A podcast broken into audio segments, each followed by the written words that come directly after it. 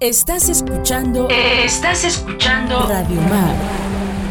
La señal de Santa María Huatulco. Cuando la noche apremia y el cielo resplandece al fulgor de la luna, es hora de un café con Erika Greco. Morena mía. Amante del café y las pláticas con un poco de utopía. Que nadie como tú me sabe hacer un café. Comenzamos. Estamos transmitiendo desde otro espacio porque queremos hablar de un tema que nos gusta mucho en este programa y es que hoy vamos a hablar de libros y un libro muy en especial, un libro que, que en lo particular tengo una anécdota muy muy eh, especial, pero también porque ha sido un libro que ha trascendido a lo largo de la historia a pesar de los años ya que ha estado en en manos de millones de lectores. Y en esta ocasión me acompaña Isaac, que es un gran alumno, un gran lector, ávido lector, le encanta la lectura y por eso decidí invitarlo, aparte de que le gusta la poesía, escribe y bueno, yo creo que tenemos un, gran, eh, un gran personaje hoy con nosotros que nos va a hablar de la Divina Comedia. Híjole, ¿cuántas personas no se han topado ya con la Divina Comedia y han pasado de la lectura porque tiene sus, sus pros y sus contras. La Divina Comedia es un libro que nos pone en una encrucijada entre lo termino de leer, doy carpetazo y digo adiós porque ya no sé qué quiso decirme Dante Alighieri o continúo y lo disfruto hasta el final. Bienvenido Isaac, gracias por acompañarme. Muchas gracias, maestra, por invitarme. Aquí con la joya del libro de Dante Alighieri.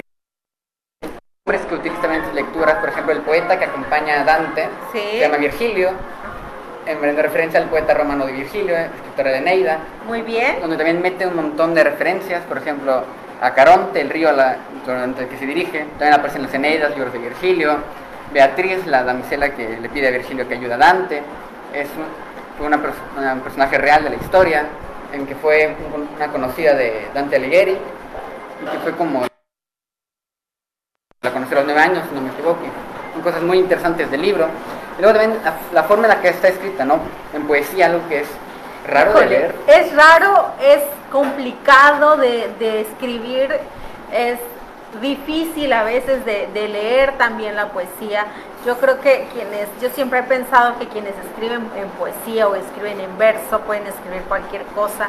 Y La Divina Comedia es un libro que eh, llegó a mí por un amigo que me dijo en alguna ocasión ya hace un par de años, tengo un libro que lo he intentado leer más de una vez y sabes qué, dice, yo no sé, pero ya no lo quiero porque simplemente no lo termino y te lo voy a dar a ver si tú lo puedes leer.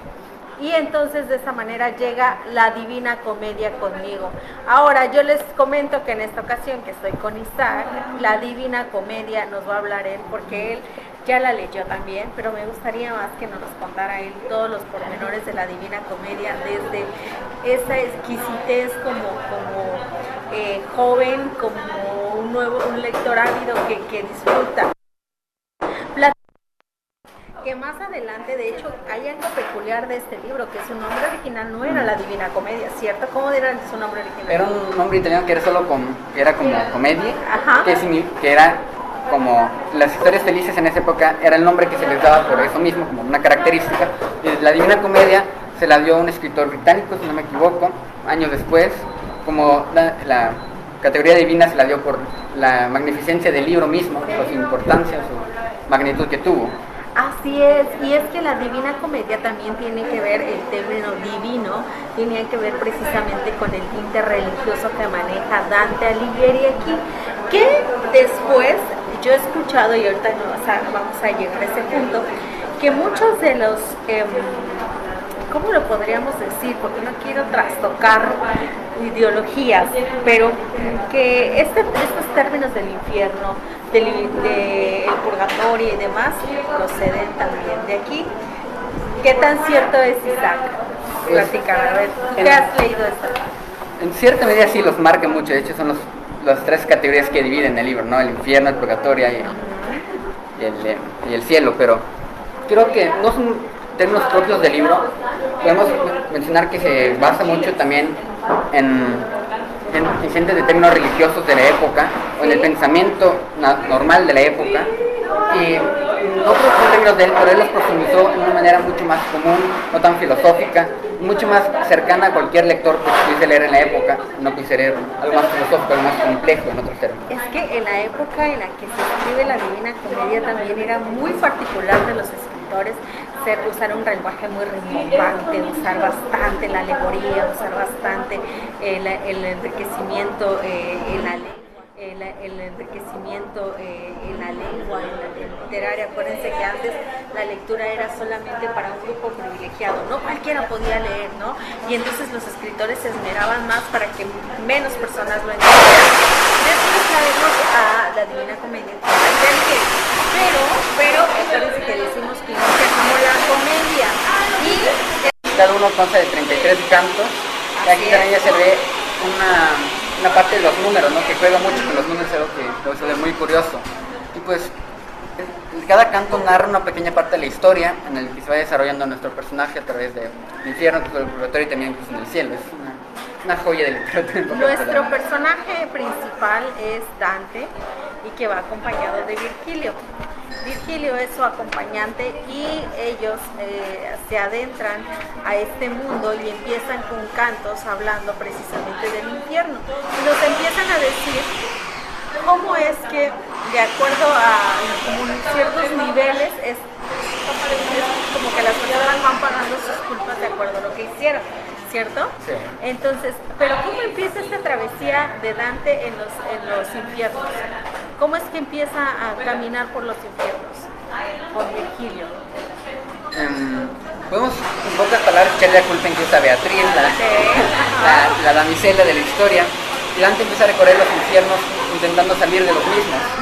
Pero al ser imposible retroceder por, por los ríos de Acaronte, tiene que adentrar más en, ellos.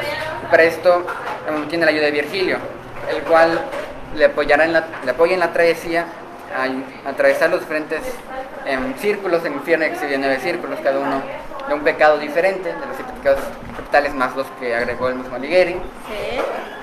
Y en cada uno de ellos se pueden ver incluso discusiones filosóficas, unas discusiones también teológicas de la época que son muy interesantes de analizar bastante, este, este, libro nos va a dar bastante para poder hablar, pero de aquí ahorita que hiciste esta mención de los siete pecados capitales, lo hemos escuchado ya en más de una ocasión y se ha retomado incluso eh, como como una parte de ellos, es decir, que los seres humanos estamos rodeados de esos siete pecados, pero todo inicia de aquí. O sea, que mucha culpa de las ideologías que tenemos hoy podríamos echarle a, Dante por haber escrito los infiernos, el purgatorio y el paraíso. Vamos a hacer una breve pausa, vamos a hacer una breve pausa para continuar hablando de este libro y recuerden que estamos transmitiendo para Radio Mar en este momento están en mi página, pero Radio está haciendo la retransmisión a través de su página, a través de la frecuencia de radio y eh, vamos a hacer una pequeña pausa. Le agradezco a Joel que está en los controles en las instalaciones del interior del hotel o es tiempo de un... esta retransmisión. Solo unos segunditos más y regresamos. ¿Cuándo lees tú la Divina Comedia? Platícame, ¿qué edad? A los 12 años fue mi primer intento. ¿A los 12 años leíste la Divina Comedia? No, okay. completarlo, no logré leerlo entero. Llegué hasta... Eh, terminé, lo, terminé lograr infiernos, pero había tardado casi un mes y pues sentí que no entendía lo suficiente de las referencias y decidí apartar un momento, leer obras un poquito más antiguas, ¿no? La Iliada, la Odisea y estas obras es, se me hace más todavía más complicado leer la Odisea que la Divina Comedia. Pero es que la Divina Comedia incluye al menos referencias a estas obras, que por ejemplo los ríos, nombres, personajes, son de estas obras, sentí que quería como esa riqueza de, entender un contexto más profundo del, libro, y lo leí hace un año apenas. Ok. Es como esta parte de la Divina Comedia, no sé si voy a pecar con los eh, de la literatura en decir que podría yo hacer una analogía, no significa que sea exactamente igual, pero por ejemplo acá tengo otro de los grandes libros, 100 años de soledad es uno de los libros que recopila también parte de otras historias. Si no has leído El coronel no tiene quien escriba, eh, y la abuela desalmada o Los funerales de mamá grande, a este libro hace mucha referencia a esas historias. Entonces, la Divina Comedia retoma parte de lo que acabas de mencionar, pero a mí se me hace muy curioso porque yo he puesto a leer a mis alumnos, a leer la Odisea y les ha costado mucho trabajo, pero tengo que reconocer que tuve una alumna que sí leyó la Divina Comedia y ella dijo que lo había leído por completo. Un saludo a Pau, que Pau leyó la Divina Comedia cuando los demás no quisieron leer la Divina De Comedia. hecho, Paola fue la misma que me dio el comentario de Beatriz sobre el personaje. Pues sí, se ve que, se ve que lo leyó bien. Se ve que le puso esmero y que lo entendió. Así es. ¿Qué más nos puedes aportar de este libro? Cuéntanos, Isa. Mm, Continuando igual un poco con los números, también incluye mucho el número 4, Ok. donde es como una, re- una referencia a los cuatro elementos, Sí. que eran como los átomos de la época, o creían que de eso estaba constituido toda la materia. También menciona mucho el 3, de la Trinidad, de la Trinidad, de la... ¿cómo se ¿De la? Trinidad? De la Trinidad, Ajá. de Dios Padre, Dios Hijo y Dios Espíritu. Ajá. Y es algo que incluye mucho, tanto en los, la división de 3 en el libro, como 33 de cada capítulo, por decirlo así. Y son como se referencian en los libros.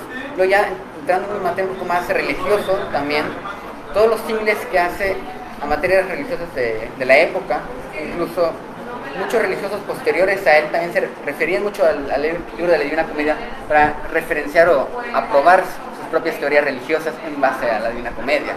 Por lo que no es solo una novela, sino que hasta su época era un libro filosófico. Hoy por hoy la Divina Comedia no solo se remite a temas filosóficos, religiosos, incluso a la, la propia literatura. Cuando yo estaba hace un año, hace unos años, me decía un chico que él nunca había tenido un acercamiento con la Divina Comedia, pero y cuando empezamos a hablar un poco de, de lo que trataba el libro, me decía que le hacía referencia a un videojuego que hay un videojuego donde habla de los infiernos del purgatorio y del paraíso. No recuerdo el nombre, pero él me decía que ya tenía referencia de este libro. Y es que parte de esta historia no se me hace difícil de creer porque realmente mucha de la información que, se, que pudo haber escrito Dante en su momento ha sido retomado de diversos, de diversas modalidades, ¿no? Incluso hablábamos y hay quienes se atreven a asegurar que el tema de la religión, hablando específicamente de- del purgatorio, de aquí, porque aquí, la, aquí habla precisamente en el infierno y hace bastantes descripciones con el lago de fuego, hace bastantes descripciones a que dependiendo de lo que tú hayas vida, es en la manera en la que vas a pagar y habla de los ciertos niveles, ¿verdad? Ahorita no me acuerdo exactamente dónde estaba, pero había una parte donde precisamente que de acuerdo a los pecados que hayas cometido, era como te iban a ir, eh, ibas a ir este, pues como pasando los niveles para llegar hasta la hasta el paraíso. A ver si no tengo De hecho, hasta para complementar mientras ustedes lo buscan, Ajá. en esa parte sobre que se, de- de dependiendo de los pecados que hayas hecho en vida, es el nivel que vas al infierno, em, le retoma Alighieri lo toma en buena medida también de la filosofía bizantina, y pues por esos años que hay muchos del territorio del imperio bizantino, que eran como los herederos de Roma y de la cultura, y que se van hacia la península itálica. Y ahí también da mucho conocimiento del antiguo Egipto, que eran precisamente ellos los que tienen como este purgatorio, donde en una balanza, que hecho Alighieri le hace como una referencia, un símil en el purgatorio, en el que dependiendo de tus actos en vida, vas al infierno, vas a- al paraíso. Y Alighieri hace como una referencia a ello, pero pues, en una manera más cristiana, por decirlo así. en una manera más eh, religiosa. A ver. ah, ah, ah, bueno, ahorita lo voy a encontrar porque.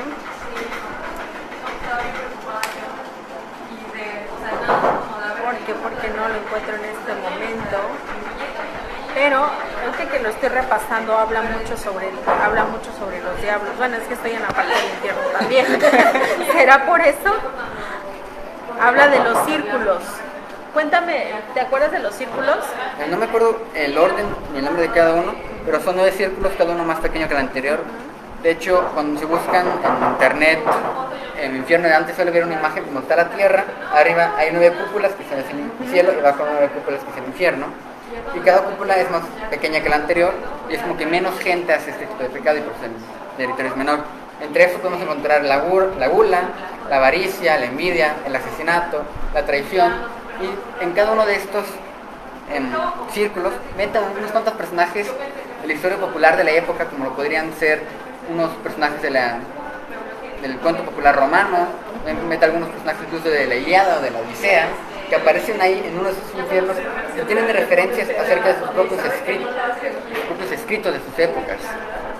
¿Y tú por qué crees que en ese momento, en el caso de Dante, le haya tomado por hacer algo como, la Divina Comedia? Pues sería muy difícil poder entrar suponer, suponer algo que sea incomodante, uh la complejidad para escribir algo de este tamaño pero mm, al menos podemos intuir por la parte que incluye a Beatriz, que es una de las protagonistas. En Beatriz muere a la edad de 24 años por una enfermedad en Florencia y es justamente un año después en la que Dante publica el libro, por lo que se puede decir como hay una referencia de que fue como una última declaración, una última prosa hacia ella, ya que después de, de la Divina Comedia no hay otra referencia histórica hasta esta princesa de Florencia, pues podría ser uno de los motivos, al menos por la estructuración del mismo libro, aunque no una de las causas. Muy bien. ¿Y qué les recomendarías a las personas, el ejemplo? Porque ya sabemos que quienes no tienen el acercamiento con la Divina Comedia o lo han tenido, siempre se llevan esa impresión de que es un libro complicado, difícil de leer. ¿Qué piensas al respecto? es complicado entender igual la técnica de lectura que usas. Si eres de leer rápido, te vas a perder demasiado rápido. Sí, tienes que llevarlo con mucha paciencia. Fue lo que me pasó, que me perdía de la lectura y tenía que regresar páginas y páginas. Lo que diré que no es un libro que dices me lo termino esta semana o este mes, es un libro que te puedes leer un canto al, día o írtelo poco a poco, ir como hasta semicantando, al fin y al cabo son cantos y puedes como intentar reinterpretaciones de los mismos. Pues son Diré un consejo es, ténganle paciencia, es bello, un hermoso libro, y que lo lean con tranquilidad, que no se apresuren a leerlo. ¿Qué otro comentario te gustaría agregar sobre este libro a las personas que nos están escuchando y viendo? un comentario más sobre el libro. De, si, se los dijera a Ligeri, le diría que se pasó. ¿Por qué? Porque la cantidad de referencias, solamente en el infierno, ya hace referencias a todas las obras clásicas que he leído y las que no también. Er, er, es un libro de, tanta cultura general, er, mete ahí la Iliada, la Odisea, la Eneida, las Muroquias, Georgia se me las mete, y muchos otros libros de la época y la propia cultura italiana que podemos ver, lo oculto que podía ser Alighieri, y también toda la importancia que le metió al libro, y a cualquier lector que que si, has leído, que si han leído uno de los obras clásicos como el Iliada, el Eneida o, la Odisea, van, a encontrar muchas referencias son pequeñas referencias que, aunque solo es un nombre, un lugar, da como un, dulzor en la boca y dices, entendí esto. Sí, exacto. Es lo que, lo que por eso me preguntabas hace rato que si era necesario tener el conocimiento previo. Podrías incluso, podríamos aventurarnos a decirle primero la, toda esta bagaje de, de, lecturas de la época antigua para que puedas entender la, Divina Comedia. Sin embargo, si ustedes quieren adentrarse en la Divina Comedia, lo pueden hacer así, pero, pero también va a ser enriquecedor lo que dice Isaac, o sea que una vez que ustedes hayan leído la Odisea, la Iliada de Homero, se van a, van a disfrutar mucho más la lectura porque entonces van a saber a qué hacer referencia, ¿cierto? ¿Algo más que deseas agregar, Isaac, para que vayamos cerrando nuestro programa? Porque ahora nos fuimos sin corte, estamos de largo, nos vimos de largo. Un último comentario que podría hacer sobre el libro es su importancia cultural. Er, fue uno, de los primeros libros traducidos, uno de los primeros libros impresos en la historia también. Es uno de los libros de cultura general que puedes encontrar tanto aquí como en China incluso. Y es un, y diría que es una joya que no se puede perder. Una, persona que lee un libro, aunque no sería necesario leerlo, es muy complejo, al menos no es un estilo de lectura que todas puedan disfrutar. Diría que el que pueda leer poesía y pueda leer un libro un poco denso, que se atreva a leer. Se atreva. Que se atrevan a leerlo, dice. Si están en Huatulco y no tienen la Divina Comedia, pueden venir con nosotros y, leerlo. Es, es eh, no se lo pueden llevar, pero pueden venir y leer un capítulo y luego dar otra vuelta y leerse otro. Y aquí lo tenemos disponible, además de otros. Bueno, le agradezco mucho Isaac porque ya son las 8.40 y nos fuimos sin corte comercial porque según nosotros hicimos cuenta. Entonces quiero agradecerle el que haya venido que hayamos podido discutir con él este libro, pero vamos a platicar con él más adelante en otra entrega. Me gustaría que me dijeran qué libro les gustaría que Isaac abordara. Tenemos diferentes libros, incluso tenemos libros de Oaxaca, este de Oaxaca, perdón, de Huatulco, para los alumnos de la UMAR.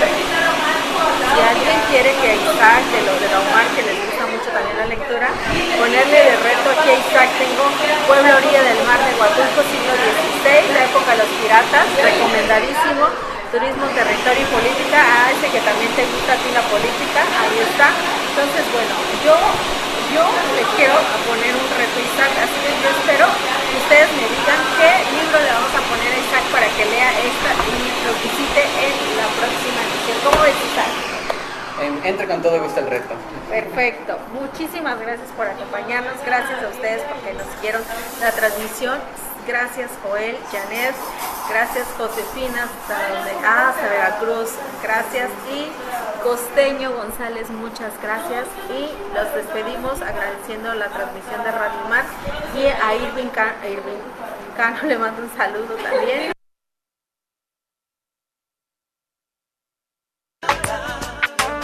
Esto fue una emisión más de una buena charla con café y un poco de utopía con Erika Greco.